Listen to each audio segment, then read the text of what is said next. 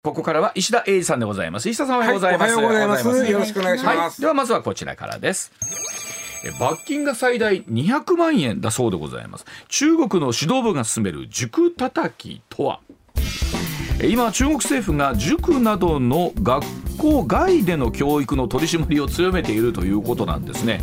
え習近平指導部が2年前に打ち出した塾への規制を厳格化するため教育省が今月行政処罰の基準を示した法規を公表いたしました。で塾が規制されていたことで増えていた家庭教師なども処罰するという内容で市民の不満が強まっているということなんですが さあ一体これは何の目的なのかというところです。なんだというか、まあ、話をね2年前に戻しますと、はあ。2021年の7月24日、はい。日本でいうとちょうど夏休みが始まって子どもたちが、おまあ、遊ぶのかあ塾行ってんのか知りませんけども、はい。えーその中国でですねああ突然あ、まあ、共産党と内閣ですね、ん。一応あの意見という形なんですけど、はい。こういう今ちょっと意見を申し上げますと、えー塾はもうあやっぱ2つ、宿題は禁止です。ああこれは子供にとっては幸せ、えーで2つ塾禁止です。で、は意見ですけどって言いますけど、まああの国のことですから、意見と言った瞬間にそれがもう、あのそうですね。命令になるですね。はいで、えー具体的にはね例えば小学校1年生と2年生の宿題は出しちゃダメ。もうね遊んでほしい。ちっちゃい子は。いや僕もいや僕も本当そう思うんですよ。あの遊びから学ぶこといっぱいあそうるから。1年2年は1年生小学校1年生2年生を思いっきりやってもらわないと、ん。将来役に立たないのです、うん。うん。あの小学校1年の時に小学校1年の遊びを一生懸命やってる子の方がいろいろ都合がいいんです。我々特に我々の商売は。はい。はい 我々の商売は特に。ですね。ね。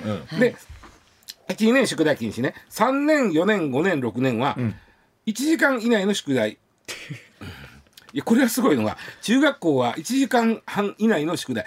でこれが規制なんです。これがすごくて日本やったらさ、ん。1時間半の宿題毎日出されたら子供文句やろ？文句言いますし、いそんな時間あります？でしかもねこの塾も行ってるわけよこの子ら。その時はね。あでとにかく90分以上かかるような塾をあ宿題を中学生に出すことはばかりならんといううんうんお触れやったわけです。ーうん。でまああのいこの時ねいろいろ出て僕面白いなと思ったのが、子供はこの範囲内の宿題を出します、ん。で子供が頑張って頑張って頑張ったけど遅くなってもまだやってる、うん。ねうん。ととできへんとうん。いう場合は就寝時間を優先してください必ず決められてます。国が決めた就寝時間、寝る時間。国が決めてるんですね。あそうだからあのまあ決め,、決めてるというかまあこれぐらいがいいでしょう、まあ、決めてるよ推奨しているわけですね。例えば小学校何年かやっぱり1年やったら8時やったら8時、8時回って宿題をさすことはまかりならそんなあのみんな守りますの？家のレベルとかあそれがねだからねこう、今この話の本質なんですけど、はい。塾とか行ってるわけやから宿題どころの話じゃないわけです、ん。でもう一つその2年前の7月に、えー出した命令が塾の禁止です、はい。えーその時点で、えーもう新しい塾は認めません。作ることを、うん。でいその時点でやってる塾は営利目的は認めません。へ全部 NPO 法人にしてください。えね、であのーまあもしあのそのまま続けるんならよ、営利でやるんならもう今日からダメです。今日から？今日から。これがすごかったこれやっぱりすごいな。で面白かったんが、まあ、た他の国やから面白いって言っちゃいますけど、うんはい今日からダメです。言ってんのに、やっぱり塾の先生は今日の仕事あるからちょっとまあなんか言ってるけどちょっと今日のとりあえずやるから今日はやるわですよね。わーっと言ったらもう中国の警察が入ってきて、うん。教団から引きずり下ろしていくわけ、えー、あかん言うとられるわ言うて。すごいそれもすごいですね。いろんな行政的な問題ありますけど日本の場合って仮にそうなったとしたらかなり時間をかけて、ましてやねあのその仕事やったらあかんなんてのもかなり業界含めて。今日からやからね。ねであの学校行ってない幼稚園まあこっちで幼稚園のお子さんとかによく英語塾とかあるやん、はい。でそれはまかりならん。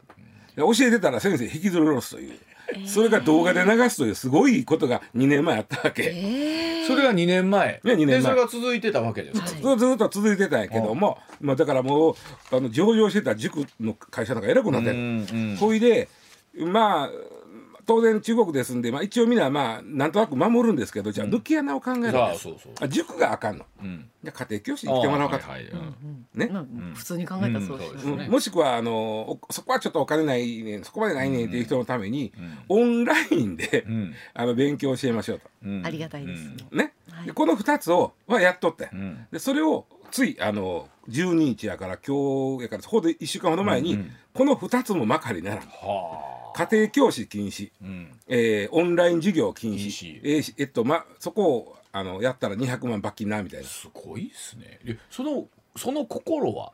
心なんですけど、なかなかまあ難しい。なんでそもそもなんでこんなことしてるのかっていう習近平さんの考え方もあるとは思うんですけども、ん。あの一つ、中国という国は、ん。とにかく今少子化が強烈はいそうですね。そうですね。強烈やで、うん。うん、でその、えー少子化が止まれちなみに、去年の、中中国であの自分のところであんまり正直に数字出せへん国、はいはい。だから中国の複数のメディアが去年2022年の、ん。えー中国の合計特殊出生率を言ってるわけ。うん。いくらや思う？どれぐらいですか？どんなもんな強烈やで。えさすがに1はキープします。キープしてる。いやいやえ1点1点日本が、えっと1点2022年で過去最低で1.26やった、1.26えー中国1.09うわ超少子化。です。でもともと中国は、えー、一人っ子政策っていうのを、ねはいまあ、うん。2014年まで僕が大学入った年からやから、1979年から2014年までやっとった、でこれはまあ人口増えすぎるってこと。でやってて、ん。で、えーいやいやこのままやと超こ少子高齢化になるやんって、うん、気づくのは遅いねんけど、んであのー2014年以降は2人は OK よと。うん。2人も OK よと、うん。しゃあのに誰も作れへんと。うん。でで2021年やからそそれこそこの塾禁止出した時からは3人 OK よ、うん。やるけど全然作れへんから、はい。出生率はどだだ下がりでそうそうですよね。2021年で3人作って OK 言ってんのに、出生率1.09やからね。すごいですよねでその一つの原因がうん。まあ教育にお金がかかりすぎる。うん。だから親がその子供業産作るとお金かかるんだというか、それまで一人じゃない。はい。一人しかおれへんこの子を勝ち組にしたい。はいはい。まあそうですね。それはそう考えますね。うん。そうですよね。2人作って3人作るよりはこのこの子をとにかくはい。勝ち組にするために教育を受けさすんだ、はいはい。もうあれありとあらゆるお金をそこにつぎ込むわけよ、うん。でそれが起こっとった。うん。でそれが少子化の原因やろううん。かなみたいなのがあったんで、うん。ななるほど。だったらその、えー塾をああなるほど。禁止することでなるほど。その子供が増えやすい土壌を作ろうというのが一つです。うん。うん。で塾がねとにかくだって中国ってあんだけ人おるから言うたかてまだまだ日本に比べれば子供多いわけですよ。小中学校だけで1億5千万人おるぞ。まあ桁がねまあまあ桁が違いますからね。うん。そうするとあの塾の市場規模ってね、まあ、塾だけやないな。教育産業の市場規模ってね、14兆円あるんですよ。そりゃそうですよね。強烈やろ。うん強烈。ですでねそうなると塾同士も当然ものすごい競争する。まあなりますね。で競争の中で、なんていうかな親心をね、ん。煽る、うんえー洗練というか競争。ね。一番松川さん、はい。うん。えーこれは乗ってしまうおもろいなと思あのもそれに。おえあの CM 広告の宣伝文句、はい。うん。向こうの塾はよくやってたのは、はい。あなたのお子さんがうちの塾に来ないんなら私たちは他のお子さんをに勉強教えます。なるほど。うわあ、そんな言われ方したら。そう。やろ？そんな言われ方したら。この言われ方。まあまあまあというか言なきゃなって思いますね。でもまあ理屈は正しいねんけどその言われ方すると、親はうん生かさなあかんかと、そんなストレートに言うかって話じゃない、かといって僕どうなんですかわかんないですけどその塾代もそれこそバカにならんじゃないものですかすごいよ。それこそうん。日々の生活の中で、あのね我々だってそうじゃないですか、教育費お金かけたいけども、うんうん。どっかでね限界もあるだろうし。ね我慢してっていう。でだからとこ出てきまあすから。の裕福な人ばっかりじゃないじゃないそうそう。いうこと中国ってやっぱり格差激しい。激しいですから。農村部からあのだ息子娘を大学に行かすとなるとやっぱしお金あんまないんでね、えーまあそれとあのちこれちょっとあれなんですけど農中国には農村戸籍と都市戸籍っていうのがあって、うんうん農村に住んでる人は、多いそれと都市戸籍には移れない。これまたすごい話ですよね。で都市戸籍の人は就職もしやすいし、いい就職もしやすいし、えー、なんやったら大学も入りやすいです、うん。でそこをぶち破るには、あの戸籍は変えれないけど、ぶち破るにはいい大学行って、例えばアメリカとか日本、うん。まあ日本じゃアメリカに留学して、うん。そこでうん例えば起業して、うん。帰ってきて、みたいなしかないわけよ。あのそれでいてほらた話だ最近中国もね、それこそ経済状況が厳しくって、この番組でよく取り上げましたけど、あの本当に北京大学を超一流優秀な成績で卒業しても、なかなか就職先がなくそうよ。って。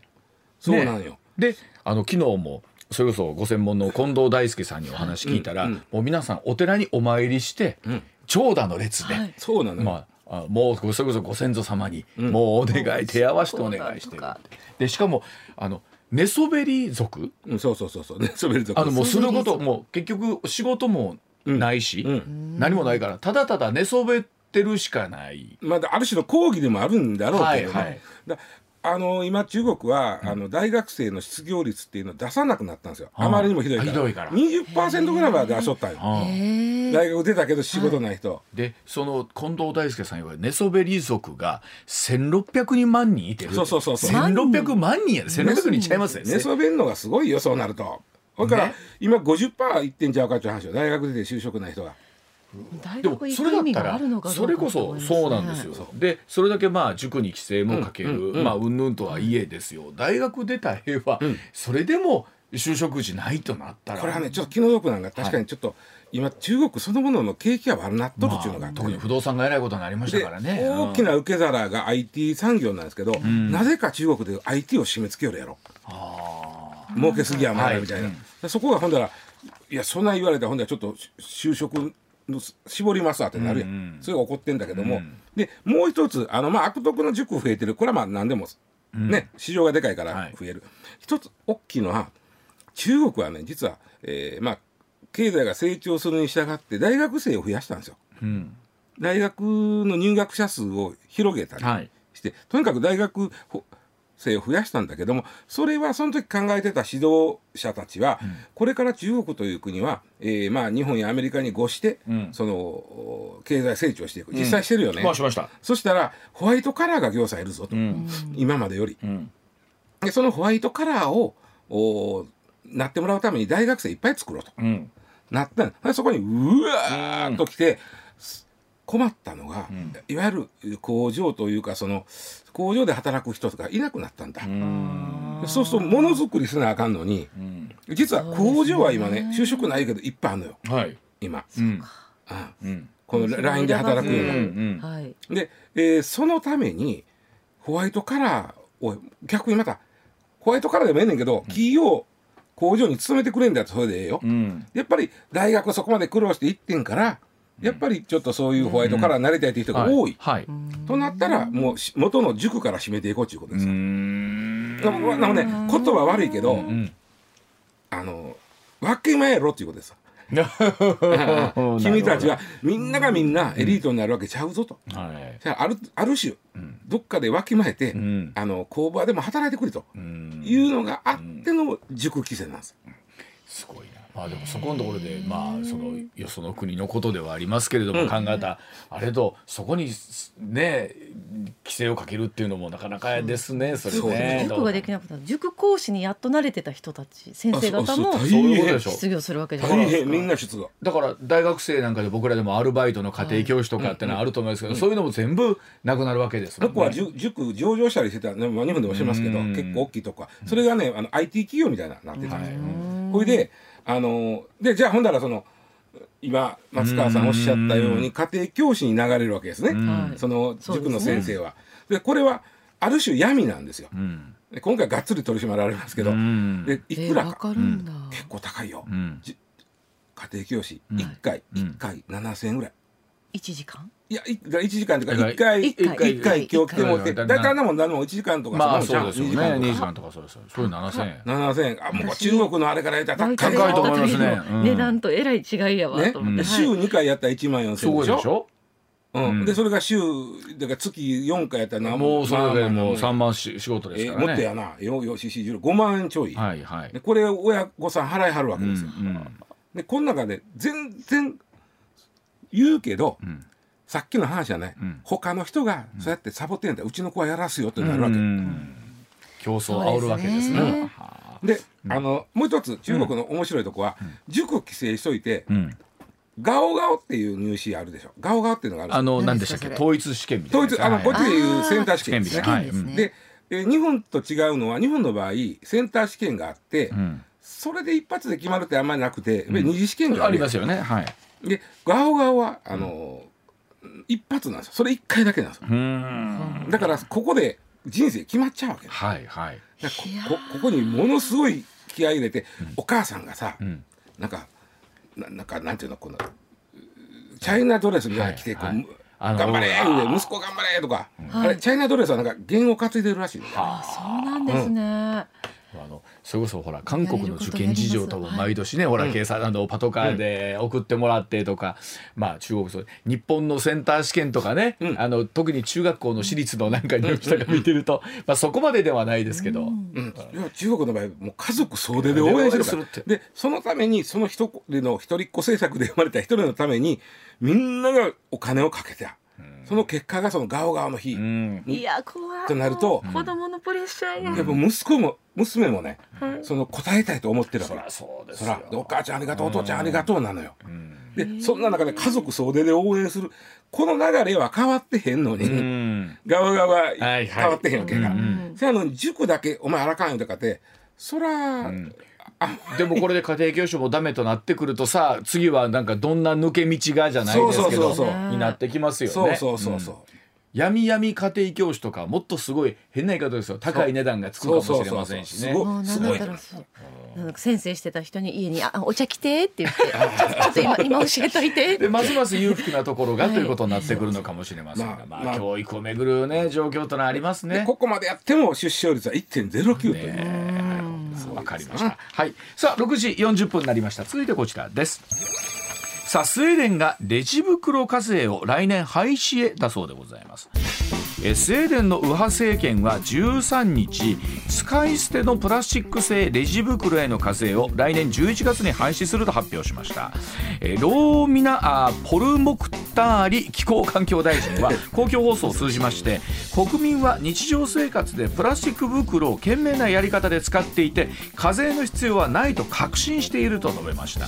環境団体からは廃棄物の増加につながるとして批判の声が上がっているということなんですが。あのびっくりなんとなくスウェーデンっていうか北欧とかヨーロッパってさなんかこういうの厳しそうはい、厳しいイメージですよね。しっかりやってそう。うんでスウェーデンが、まあ、いち早くと言いますか、えー日本がレジ袋有料化になったのはちょうど今から3年前もう3年になりますか。はい三年経つのか2020年の7月でございます。ああ、そうですでか。同じ年の2020年の5月に、んスウェーデンは税関に税金をかけたんです。うん。レジ袋1枚にいくらの税金かと言いますと、んえー、3クロー向こうクローナーなんで、ん3クローナーなんでざっくり1枚レジ袋 1, 1枚につき40円の税金です。えー高っあこれは高いですね。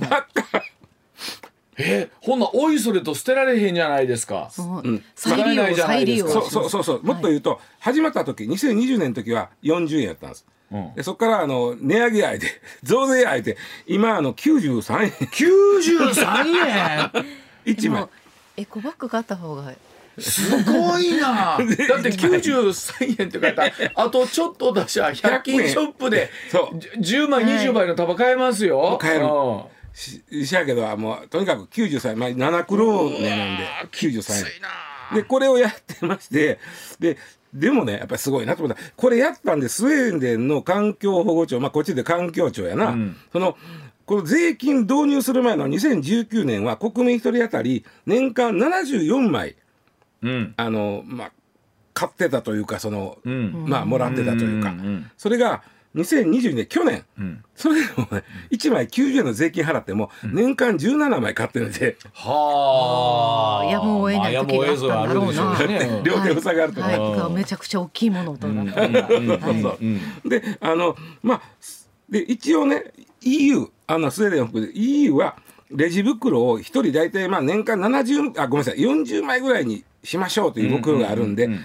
17枚は完全クリアなんですよこれ。うーん。そうですね、で日本ではまあ有料化同じ頃に有料化になってます、でさっき言った税金なんで、ん。あのスウェーデンの場合は、うんうん。値段が決まっとるわけですよ、はいはい。で日本の場合は値段決まってま確すかにそうですね、うん。まあそのね M やったら3円ですよとかあそうですそうです。やったら5円5円ですよとか。はいはいうん。まあこれは店が決めますからね、でスウェーデン税金ですんであのー国の税収になります、うんうんうん日本の場合有料化なんで、まあ、ざっくり店の売り上げにうなんります。まあまあそうですね、うん。まあ、もちろんね大手のスあのスーパーとかそういうとこはあのそれをまあ儲けにせんと、ん。まあ、環境保護活動とかで使ってはるんですまあまあただ仕分け上はもう儲けになります、うんうんうんね。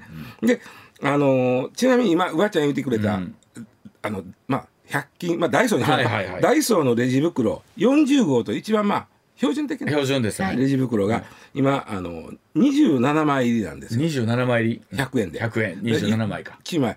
高なってん4円してんねん。ああそれでも4円か。あーするんだ。あのねちょっと前まで46枚入りやって、うん。はい。2円やって、ん。それがやっぱり物価高であ4円。だからスーパーで、あのこれ1枚3円いただきますって言っても、あんまりスーパーはそれは儲あまあかってない、そうでしょうね。そうでしょうね。実は有料化やからそういうことなんですね。であの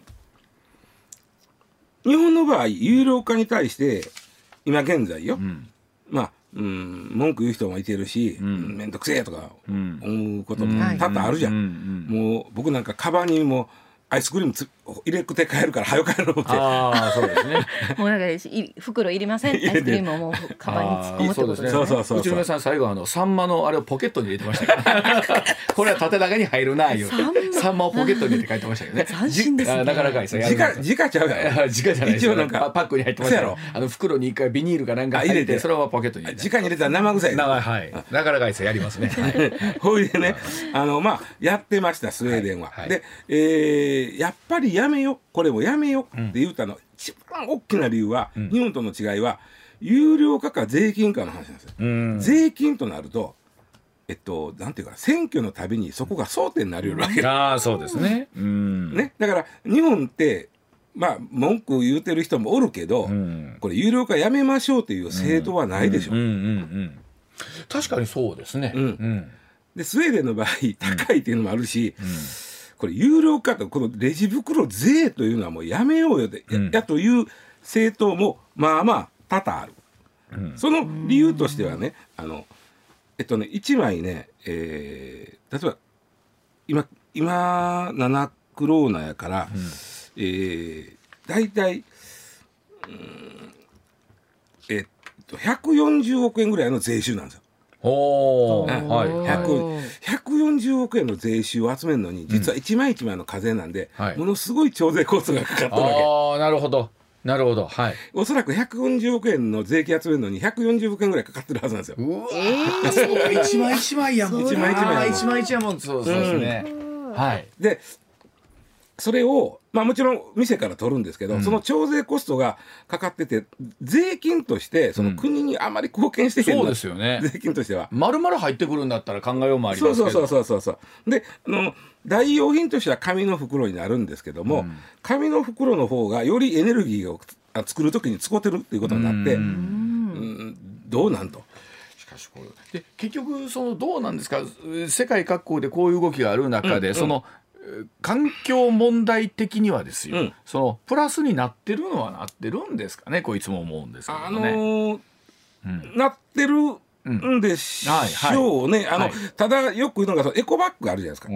エコバッグってあの作る時にレジ袋の50倍から150倍の温暖化ガスを出すね。あーなるほどやっぱりまあまあ、はい丈夫なもんですから。はいえそれをざっくり言うとレジ袋使って私エコにやってますって言ったところで50回から150回使わんと、うん10回でどっかやってもうたらうん意味ない。意味ないですよね。だから結局あのトータルでどう考えるかって話になりますよね。そうなんですよね一枚にいくらもそうでしょうけど。でもうそもそもがあの日本の場合なんかやったらその、あちなみに10月5日がレジ袋ゼロデーらしいですもうすぐや、10まあ間もな月5日、ほう。ん、これ昔スーパーマーケットの団体が作ったんやて、うん。特にこんなこともっと前もっと前、2002年やから、ん。20年ぐらい前に作ったらしいんですけど、うん。うん。でそのいろいろあってね、廃プラスチックいろんなプラスチック出てます。うん。松川さん、うん。ゴミってさ分けて出すやん、ん。普通のゴミよりプラスチックの方が多ない？俺いつも思ううね、ん、ん。多いですね、うんうん。あの紙ゴミとプラゴミ分けるだけで、うん。紙ってこんなちゃ少そうなのなかったのってうんうプラの方が多いです、うん。案外これプラかよみたいなのあるやん、ほとんどプラだなって思う時あります、で全プラスチックゴミにお占めるうレジ袋の割合っていうのは2%なんですよ。うん。で98%はそれ以外の、うん。えープラスチックゴミなんで、うんうんうん。そのレジ袋を仮にゼロにしたところで2%減るだけ。なるほど。あそうなんでやそこはだから意識の問題やねそうですね。まあ、これをやってんねんからまあちょっとちゃんと分けようかとか、うん。そういう意識の問題やと思うんですけどうね。ん。であのまあでさっきの話に戻しますとスウェーデンの場合選挙で、うん。あのもうこんな税金やめようというとこと、うん。いやいややめたらあかんっていうのがあって、うん。うん。それが選挙でたまたまこの間せんスウェーデンってね、えー必ず連立政権になるんですわ、うん。あの一つで過半数取るとこないの。でここの間の選挙でやめや言うてるとこが、ん。まあ言うたらそこも含めた連立政権ができた、うんうんうんあなちゃうな。閣外協力しろ、んうん。やめやいたとこは、閣外協力することで、えー連立政権ができた、でだからその閣外協力ってね強いのよ。ああそうですね。はい。俺の言うこと聞いてはいはい。むしろそその方が強いですよね。中入ってまうより。はい。中入ってまうより。そうでしょ、はい。だからそのレジ袋税廃止って言ってた政党が閣外協力に回ったんで、うん。それで廃止になったと。なるあーそういうことなんや、うんうんさあ、えー最後に一つ、はい。世界はやっぱり基本的には、えーまあレジ袋は、あー使用はきあかんっていう国が多いんですけど、世界で一番レジ袋をつ使うことに厳しい国があるんですね。ん。でこれはあの、まあ、2017年にレジ袋を禁止して、えーレジ袋を作ったり販売したりもしくは使った場合うん最大4年の禁錮刑。ええさてどこでしょう？どこですか？どこで？これね意外と言ったらこの国失礼かもしれんけどはへえと思いますよ。いどこ？えでもなんか韓国とか厳しくないですか？いや違違う、ううん、もっとなんかまリゾート地とかじゃないですか？厳しいのはね、ん。ヨーロッパアメリカ中国あたりは厳しいんですよ。オーストラリアも厳しい、はいはい。ここかよっていうぐらどい。こどうでした？ケニア。ケニア。へええまあ自然公園とかあったりして、まあまあそうですね確かに。はそういうことなんかなと思ったり。じゃあもうケニアの人はレジ袋見たらうわーでうわーで4年バッキーやで。バッキーやったけどお前刑務所に4年やで。みたいな。でもそういう国の人が見たらレジ袋を使ってる国が見たらそれ考えられないでしょうね。かあそうそう気ぃつけなあかんよ。いやちょっとあの靴袋のレジ袋入れていくじゃないですケかニア行く時は気ぃつけなはれや。いやいやだからあのあれはいいよ。あの大きなあのエコバッグはええから、靴入れるのに？ねあああまレジ袋とか持ってくじゃないですか。なんちゅうの持ちブラブラせえへんからええーまあ、ね、入れたら分からへんけどね。あこれはなんかすごいですね。やりかねないな。だそうでございます。でお知らせ挟んでもう一つ。はい。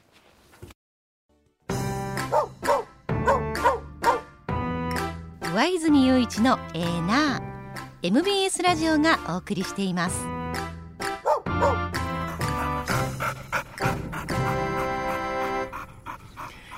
時刻6時57分回りました。続いてこちらでございます。えー個人タクシーの運転手さん80歳まで容認へでございます。国土交通省は15日新たに過疎地などでの個人タクシーの営業を認めまして運転手は80歳を上限にすると明らかにしました。現在は人口がおおむね30万人以上の地域で原則75歳まで営業できるんですけれども、運転手不足や法人の経営難に対応いたしまして公共交通が不便な地域の移動手段を確保する狙いで10月にも施行される予定です。一方ネットではですね高齢者に運転免許返納を促しておきながら80歳まで容認するのは一貫性がないなどの声も上がっているということなんですがさあこの辺りのバランス含めてどう考えればいいでしょうか？あの一つさっきちょっとまああのうん。まあ、クイズと言ったらおかしいですけど、日本まあ47都道府県ございますけども個人タクシーが1台も走ってない県が4つあるんですよ。あそうなの？うん、はあ。でもなんかなんか一貫性あるんですか？あります。え完全ある？今うわちゃんのああ。あのえ呼んでもらったとか入っとてます。いうことは仮想地？うん、ね。過疎地には走ってないんです。走ってない。あのーちなみに4つ言いますと、お茨城、山梨、えー島根、鳥取です。でこれはね個人タクシーをやっていい条件っていうのがあって、うん。そのざっくり30万人ぐらいの人口の都市を含む営業エリア、うん。うん。うん。うんえっと今言うた4つには30万人都市がないわけです。そういうことか。うん。そうか。ない？うん、30万よ。30うん。万そうか。それは例えば20万がいっぱいあるかもしれんけど、ね。30万となるとないわけ。うん、まあ30万でかなりのそうですね。まあまあまあまあ、うん。ねそうするとこの4つにはない。逆に言うと今うわちゃん言ってくれうん。る過疎地には個人タクシーはないわけ、うんうんうん。なんぼね、いや私はあの別にお客さんをね、ん。そのそんなに儲け思ってまへんねんと、うんうんうん。もうここはお世話になってるし、うん。近所のうん。おばちゃんで送らなあかんから言うたかともそれはできないということ過疎地では、はい。まあ、それだけいろんなまあ条件あるということなんですがそういった地域には法人しかないのでこあの個人で営業してる方がいない、そもそもその法人っていうのはやっぱり儲けなあかんからそうですね。の、えー非常に過疎の地なんかでそう商売が成立しあーなかなかそうでしょう。例えばね、まあ、僕がその過疎の地に住んでて二種免許を持ってたとしましょう、うん。えー個人タクシーの免許、その時にもう私も自分も年やからもうその別に儲け思いませんねと、うんうん。だけどこのご近所のおおっちゃんね,、はいそうね。病院とか、うん。あのスーパーとか運んでくれ言われたら、うん。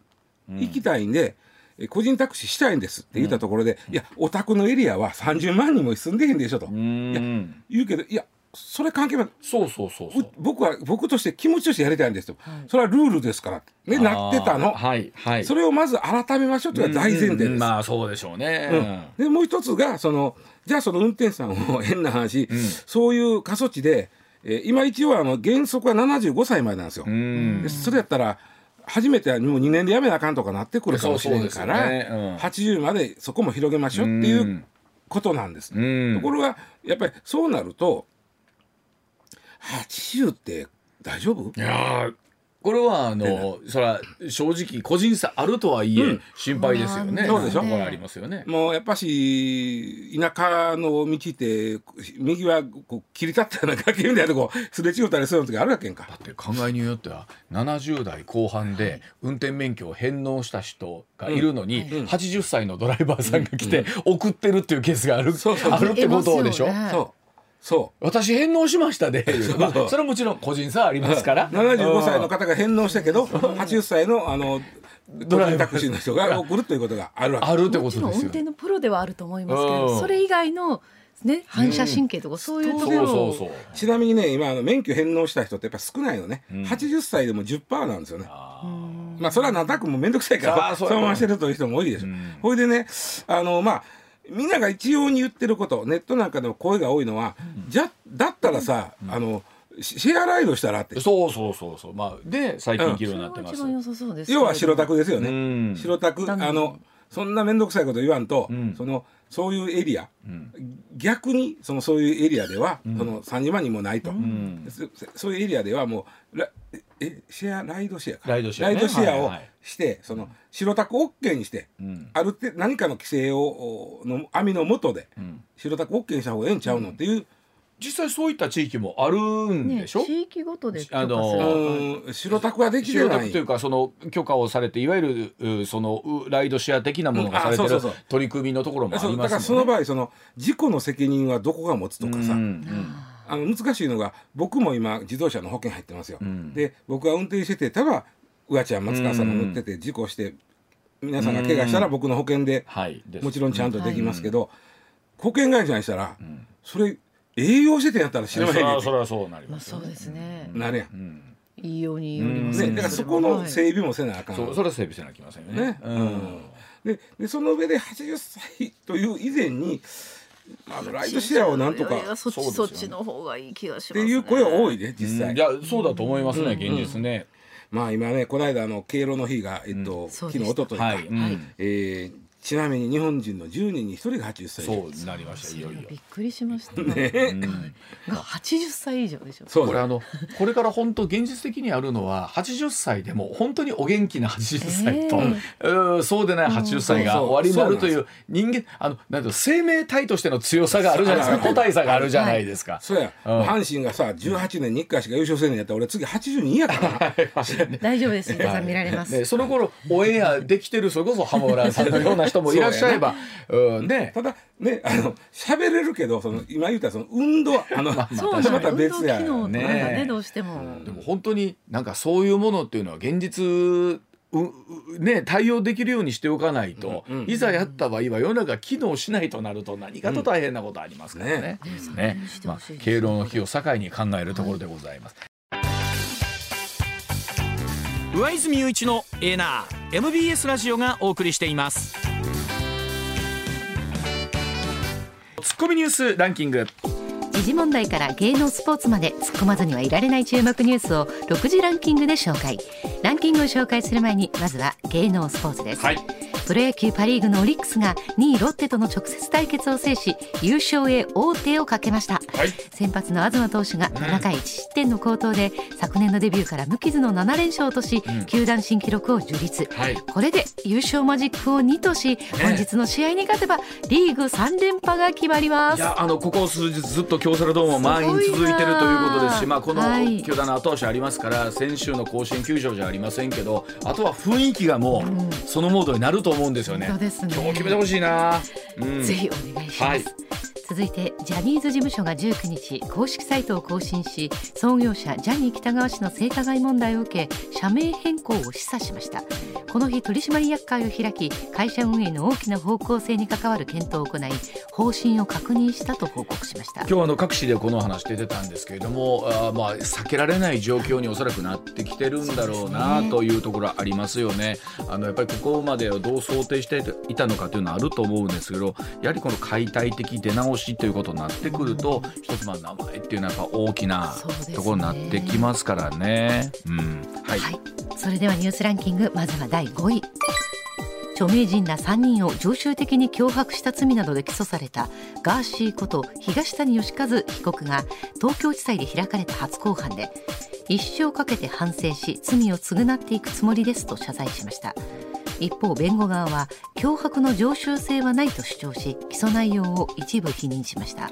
あの綾野剛さんの供述の話も出ていたということでこの辺りを聞いてくるとかなりリアルなところだったんですけれども、さあ本当にこの裁判どんなふうに進んでいくんでしょうかね。うん。続いて第4位公立学校教員の2024年度採用試験の志願者は全国で合計12万7855人で前年度から6061人減ったことが各地の教育委員会の取材で分かりました、はい。教員の長時間労働が問題となる中減少が続いていて、うん。志願者数がこの5年間で最低となりました。まあ、あのやはり長時間の、ね、勤務になるということあるいはその保護者様さんとの向き合い生徒さんとの向き合い児童との向き合いあると思います、まあ、一方であの埼玉ははい。前年度から100人増えたそうなんですよね。例えば一次試験の免除枠が広がったりということですので、まあ、ただあの全体的なあの落ち込みの歯止めはかからないという感じなんでしょうかね。はい。うん。続いて第3位。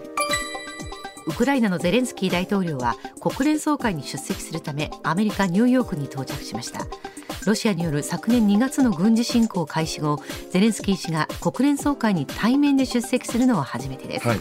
ゼレンスキー氏は国連総会に出席した後ワシントンに移動し21日にホワイトハウスでバイデン大統領と会談しますもうこのウクライナの侵攻から言ってる間にもう2年という声が聞こえてくる中ではあるんですけれども、まあこれだけいろんな資源が高くなってきているという状況の中で各国のスタンスがちょっと変わってきているところがありますよね。それでいうとさあゼレンスキー大統領が対面でということですからどんなメッセージ出されるのかっていうのは注目ですね。はい続いて第2位は19日午前 JR 東京駅八重洲口近くのビルの建設工事現場でクレーンで吊り上げられていた鉄骨が落下し作業員5人が巻き込まれこのうち2人が死亡しました。また40代と20代の合わせて3人が怪我をして病院で手当てを受けていますがいずれも意識はあるということです、警視庁が現場の責任者から話を聞くなどして事故の詳しい状況を調べています。まあこれだけのビッグプロジェクトですから、まあ、徹底した安全管理はなさっているんだろうなとはい。思うんです、でもそんな中でどうしてじゃあこういうことが起きたのかっていうのは今後のねあの工事を進めていく上でもとても大事なところだと思います。はい。続いて1位は金融庁はビッグモーターの保険金不正請求問題をめぐり同社と損害保険ジャパンへの立ち入り検査を始めました。検査官が19日午前本社機能があるビッグモーター多摩多摩店と東京新宿の損保ジャパン本社に入りました。関係者にそれぞれ聞き取り調査を行い実態解明を進めます、まあ、今回のことで分かったんですが改めてその例えばあ中中古車車の代理店、ね、と、えーそれからあ保険の代理店と業者の間でどんな取引があったのかっていうのは我々にとっても非常に大きな問題ですからね。上泉雄一のエーナーではあなたのメッセージをお待ちしています。ニュースについて言いたいことはもちろん暮らしの中で感じたいろんなことぜひ送ってください。